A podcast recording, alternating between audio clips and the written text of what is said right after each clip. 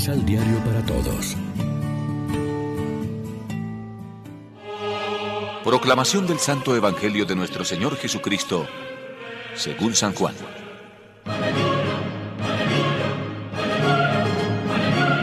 Era invierno, y en Jerusalén se celebraba la fiesta conmemorativa de la dedicación del templo.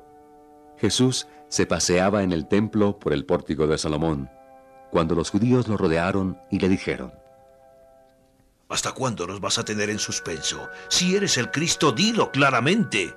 Jesús les respondió, Ya se lo he dicho, pero ustedes no creen.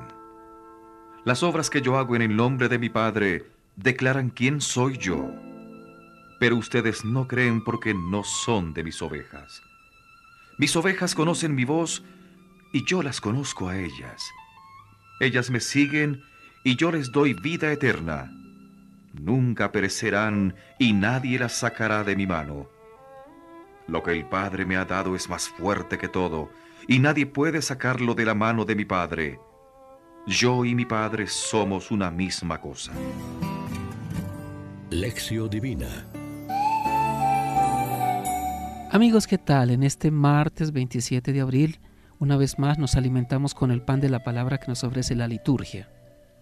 Jesús retoma la parábola del buen pastor que conoce a sus ovejas y él es conocido por sus ovejas.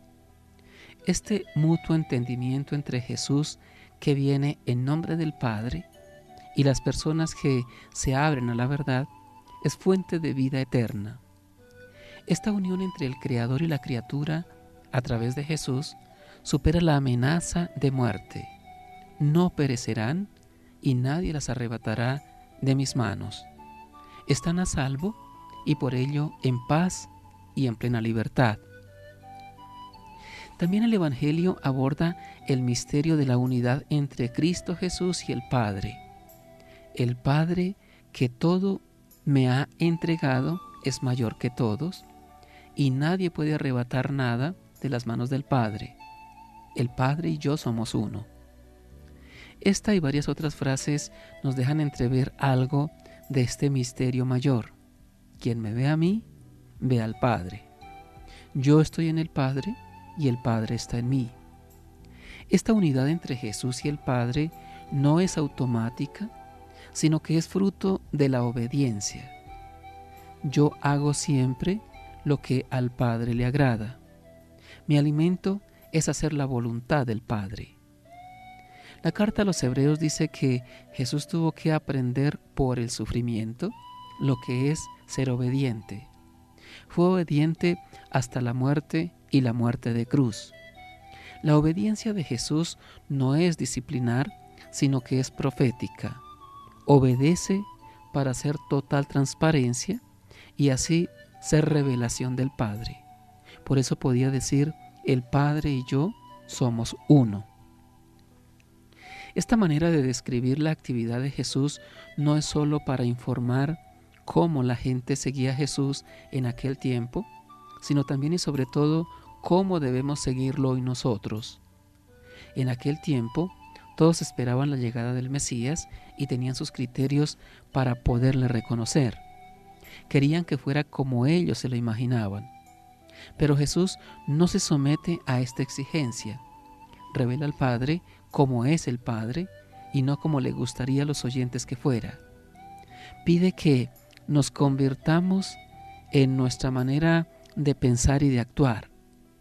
Hoy también cada uno de nosotros tiene sus gustos y preferencias. A veces leemos el Evangelio para ver si allí encontramos la confirmación de nuestros deseos. El Evangelio de hoy arroja una luz a este respecto. Reflexionemos. El pasaje del Evangelio nos invita a renovar también nosotros nuestra fe y nuestro seguimiento de Jesús. ¿Podemos decir que lo escuchamos, que lo conocemos, que lo seguimos? ¿Somos buenas ovejas de este rebaño? Oremos juntos.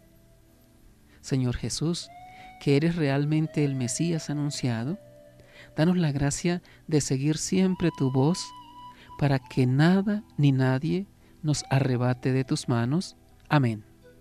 María, Reina de los Apóstoles, ruega por nosotros.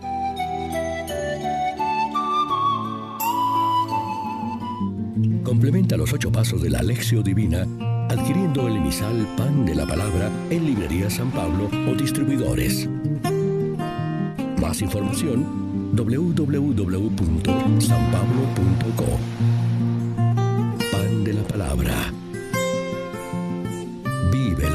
Pan